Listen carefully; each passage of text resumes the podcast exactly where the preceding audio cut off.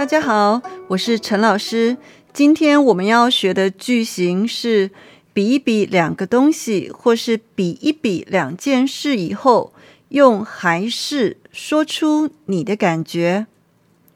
比如说，第一个，咖啡跟红茶，还是咖啡香多了？意思是什么？我比一比咖啡跟红茶，我的感觉是什么？我的感觉是咖啡香多了。这个时候呢，你可以用还是。我再说一次哦，咖啡跟红茶还是咖啡香多了。第二个例子，夏天太热，春天、冬天太冷，还是秋天最舒服。我比一比什么？我比一比四季以后，我的感觉是秋天最舒服。我再说一次哦，夏天太热，春天、冬天太冷，还是秋天最舒服。第三个例子，用刀叉吃中国菜不方便，还是用筷子方便？我比一比什么呢？我比一比用刀叉跟用筷子吃中国菜。用刀叉吃中国菜好像比较不方便，对不对？用筷子比较方便。这个时候呢，你可以用还是说出你的感觉。我再说一次哦，用刀叉吃中国菜不方便，还是用筷子方便？现在我们来练习第一个练习。中文字跟英文字哪一个比较难写？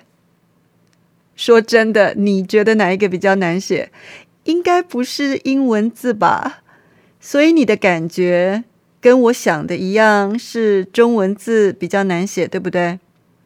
这个时候你可以说，中文字跟英文字还是中文字难写。